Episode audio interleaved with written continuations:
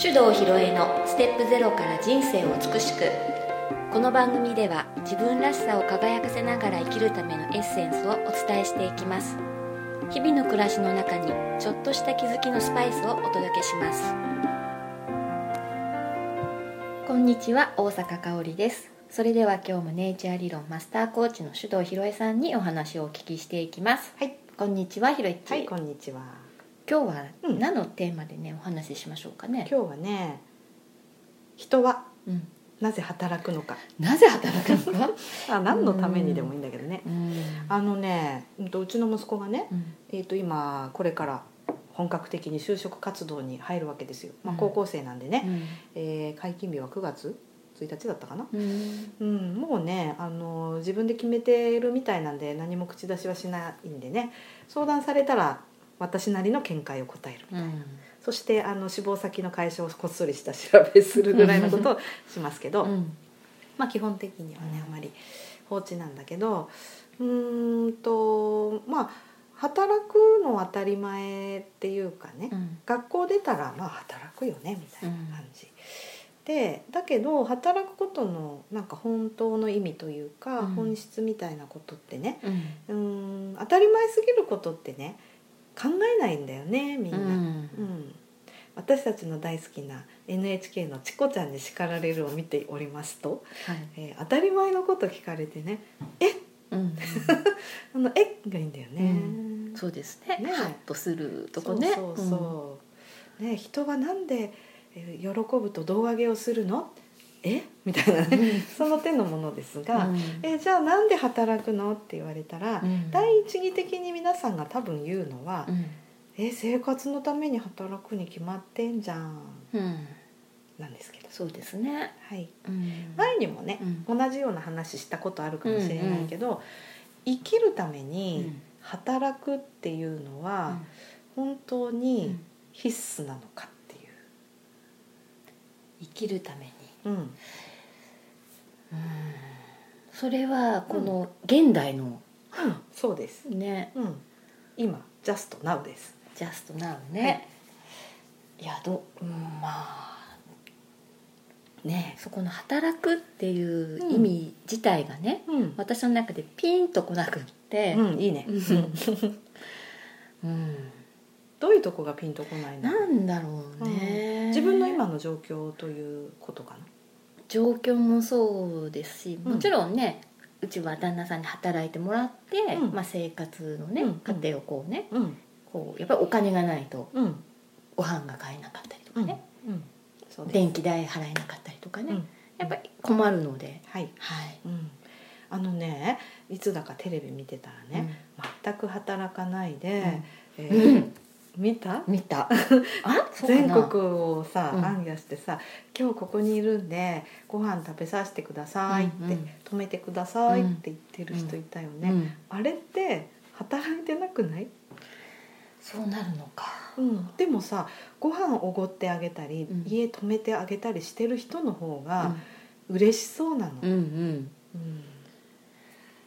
うんでああいうのってねうーん例えばその人はお礼にとか言って話聞いてあげたりね悩み事相談乗ってあげたりしてたけど、うんまあ、そこを見るとあの、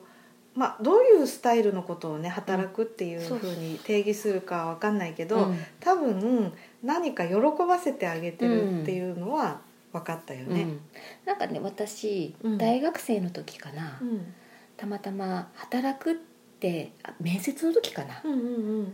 あなたにとって働くって何ですかって聞かれたことをあ今れちょっとすごいふと思い出して、うんその時に私、うん答えられなかったと思うんですけど、うんうんうんその面接の方が、うん人のために動くのが働くなんですよっていうのをおーはいはいはい漢字を分解するそとうそう漢字を分解して、うん、それなんですよっていうのを今ふと思い出しました。ああこじくこじつけかもしれないけど、うんその通りだねうん確かにそれで言ううとん人のために動いてるね、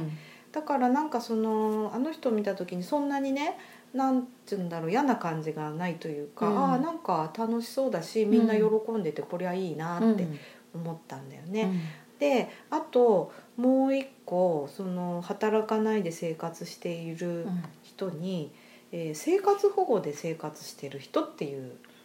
ジャンルの人がいますね。うんううんんでこれはあの働かないで、えー、とお金をもらって生活しています。はいで、えー生活保護を受ける理由はいろいろあってまあなんか病気があって働けないとか、うんまあ、諸事情でね、うんえー仕事に就くことができず、えーまあ、保護費をもらって、えー生活してるっていう人ね。でうーん基本的にねやっぱりこう何らかの事情で収入を得られない人は、えー生活保護でね生活の悪いことでは全然ないんだけど、えー私もですね役所勤めをしてたもんですからねこの人本当に働けないのかなそれとも働く気がないのかなとか、いろいろ疑問に思ってたことはあった、うんでもその行き過ぎたね不正受給をこうガンガンやりすぎてね、えー保護もらえなくて死んじゃった人とかもいるから、うん本当にそこは現場のねケースワーカーの人たち大変だろうなっていうのは思うんだけども、うーんとねこういう話があってね、えー、と私の知り合いのね、うん経営者の方なんだけども、えー、と障害者雇用とかを熱心にやってる会社なの。であのまあ、クリーニング屋さんなのでねあの工場で、えー知的障害の人とかね、うんいろんな人をあの積極的に採用してすごく表彰されてる会社なんだよね。で障害だけじゃなくてね家の事情で例えば学校に通えなくって中学までしか出てないんだけどっていうようなまあ、その保護を受けてる家庭の子どもとかもねうん働く機会をうんもう提供しようってことで学歴とか関係なく働いてもらってるっていうね、うんそういう人なんだけどさ、うんある時ねびっくりする話聞いたのうんそういう保護を受けてる家庭のお子さんね私も働きたいですって言うんで、えー働いてねあの私の世代になったらもう保護はもらわないで自立して頑張りたいってあじゃあ頑張ってねっていうことで働いてもらってたとある時ね親が乗り込んできたんだってうんうちは代々保護で食ってるんだからうちの娘を働かせるとは何事だっつってね連れて帰っちゃったんだってう ーんすごい。いやーって私もその時はびっくりしたけどもまあいろいろと話を聞いていくと結構あるそうですうーん。権利なんだからってうん。うんでこれはさ同じ、あのーまあ、働かずしてね生計を立てている人の中でもなんかあまりいい感じがしませんねう。うんんということなわけねでそういう話を聞くといやしかし働くってどういうことなのかねっていうのうをん改めて考えさせられる、で私その時にちょっと感じたのはねうーんとお金の問題じゃないんだなってことだったの。多分その今はすごくこう低賃金で働いてる人も多くてねあの、まあ、これはケースワーカーやってる友達から聞いた話だけど、下手に就職するより保護費の方が楽っていうことがあるんだよねって。うん、でまあ完全にその生活保護費だけじゃなくて、まあ、何かしら仕事に就いたら、えー、とそのお給料と保護費だんだんこう割合を減らしていってみたいなことがあるんだけど、その頑張って働くよりももらってた方がいいっていう人がいないわけじゃないっていうね。うん、だからそれはまああたかもそれが全てだみたいに叩かれてるのはちょっと、うん、おかしいと思うけど、まあ、でもそういうことも実際はある、うん、だからなんかこうそこでじゃあ働くって何なんだろうってずーっと考えていくとね、まあ、生活の糧を得るためっていうふううん。に、えーだけになっちゃうとね、人身売買に近いことになっちゃうなって思ったんだよね。でまあ私の知ってる経営者の人って本当にこう世の中良くしたいとかさ、会社の社員の人を大切にしてる人が多いからあの、まあ、いないけどね中にはうーんと人件費はねもう固定費だから極力削減したいって、思ってて、えー従業員をものみたいにね、うん。、うん思ってるような経営者もまあいいないわけじゃないよね残念ながら結構多いんじゃないかと思うんだけどさ、でそこでやっぱり物のように扱われた人がね心を痛んで辞めていくとそれでまあ最悪の場合ねあの心の病気になっちゃって働けなくなったらじゃあまたその人は生活保護を受けてっていうふうになっていくんだよね。でまあこういう流れをちょっとなんとかしてねやっぱり食い止めなきゃいけないんじゃないかなっていうのはなんかずっと私の中ではテーマとしててあるわけ。うんうんで私がやっぱりこう、まあ、企業のね社員研修とかってねうん結構ね私もやってて辛い時あるんです。うんなんかねなんて言ったらいいのかななんか個々の社員の人たちは素晴らしいんだけど会社っていう風にまとまった瞬間になんかパフォーマンスが落ちちゃうっていうのかな。あのこういうのってない例えばさ、うん、と1人で作業するよりうん2人の方が効率がいいとかっつってさ、増やしていくじゃないであるに一定人数超えると足の踏み合いになっちゃって、うん足引っ張り合いっていうか、うんになって1 10人いたら 1×10 じゃなくてどうも8ぐらいとか6ぐらいしかうんうんうんパフォーマンスが出てないなみたいに、ね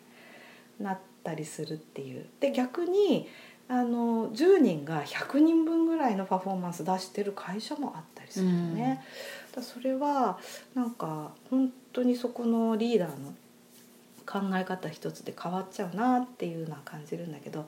まあ、だからそんな風にいやこの人もっと輝けるのにもったいないなとかさいろんなこと感じちゃうから、うんなんかそれで結構ねあの、まあ、なるべく考えないようにしてるのそうじゃないといけなくなっちゃ うからでも終わって帰ってきた時に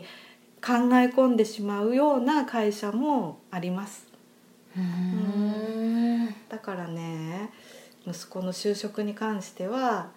あの自分で決めればいいとは思ってるけどうーんもうね本音を言うとね行ってね会社をを全部チェックしてね 社長にも会って話を聞きたいぐら い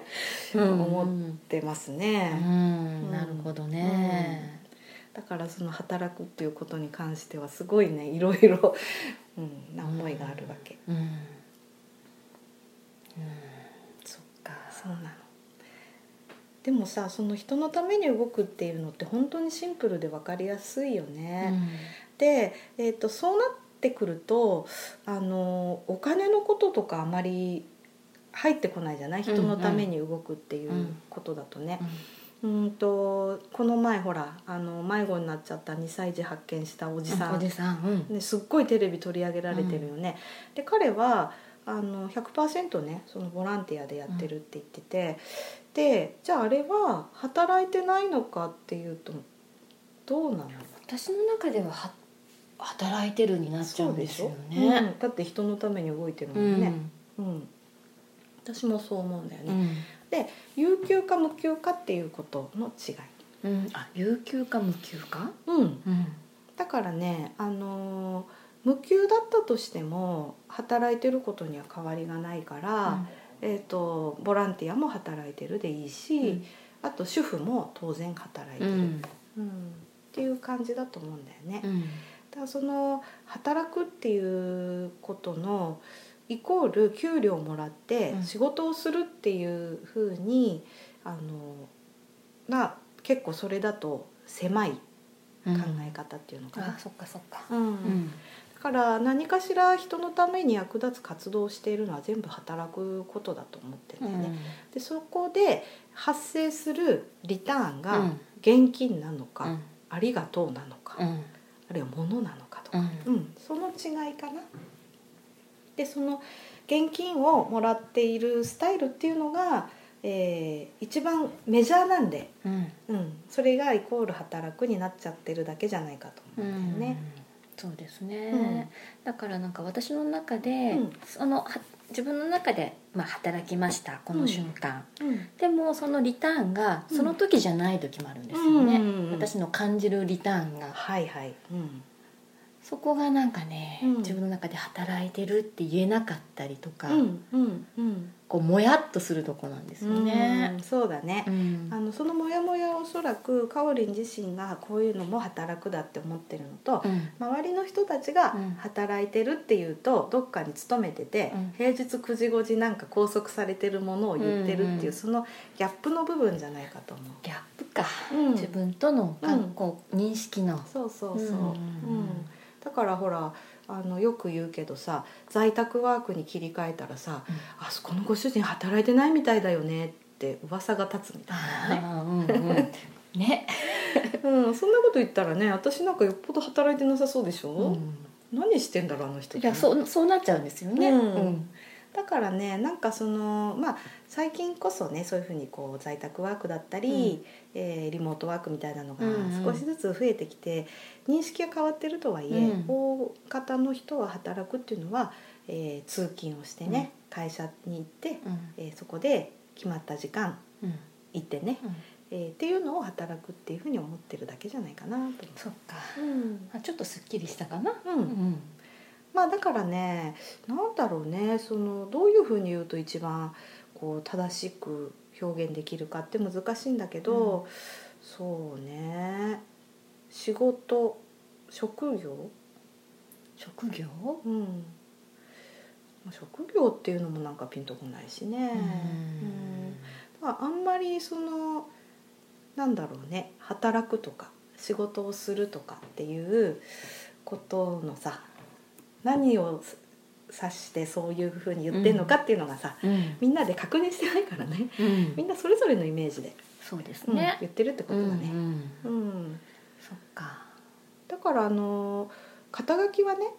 自分で決めればいいと思うし、何をしてる人なのかって言ったら自分があの最もね、うんあの自分らしいパフォーマンスを出してる活動を言えばいいんじゃないかなと思うんだよね。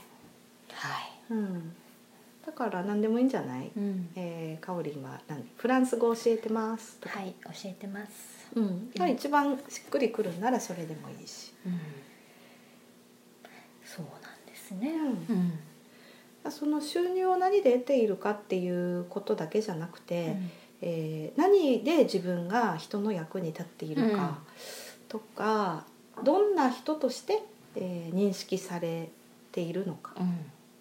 うんうん、これをねドラッカー先生はうん、何によって覚えられたいかっていう問いでね表現したんですよ。何によって覚えられたいか、まあ、これはこねの個人をそうイメージとしてはさ誰かのお葬式とか行くじゃん。うんそしたらさ「いやー何々さんってこうだったようね」んとかってさ、思い出話が語るじゃん。うんうんそういう時に、うんかおりんはうん何て言われたいか、そうね、うん考えてみる、うんうん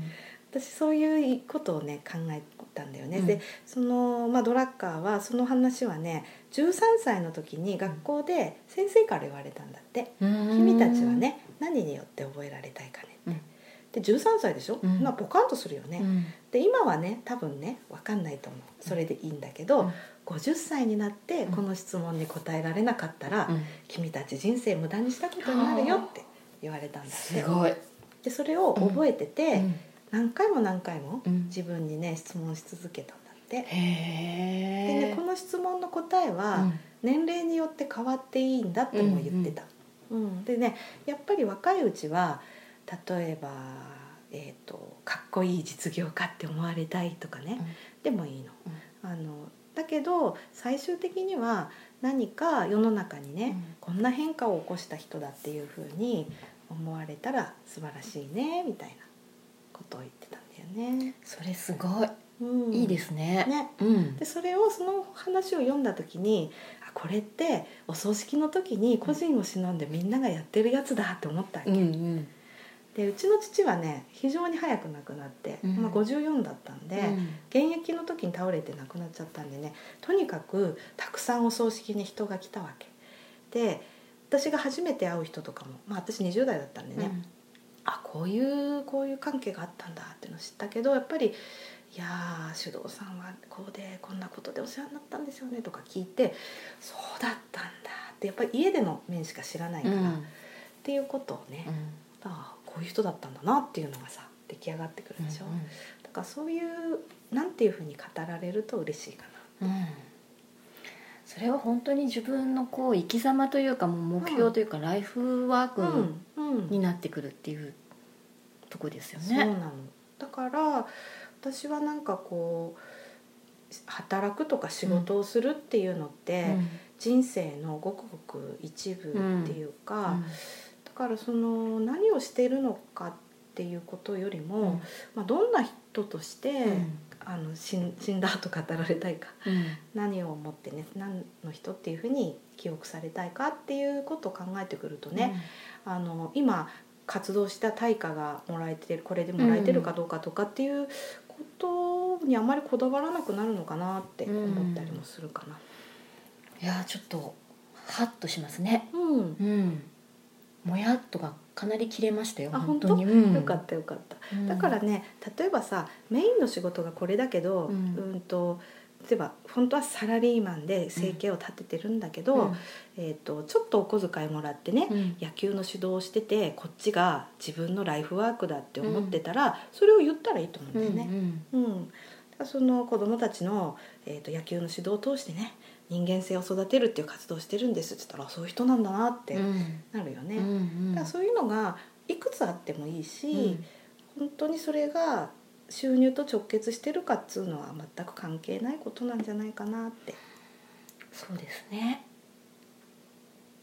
だからかおりも好きなやつ言ってくださいはい これからそうします、はい自信を持って、うんうん、はいよ言かえったる自分になれたかなうん、うん素晴らしありがとうございます、はいじゃあ今日はこのはい辺で、じゃあこの辺でありがとうあごりざいがまとうしござたいました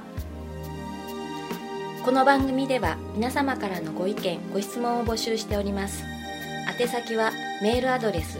info office 響き .com info officehibiki.com までですたくさんのお便りお待ちしております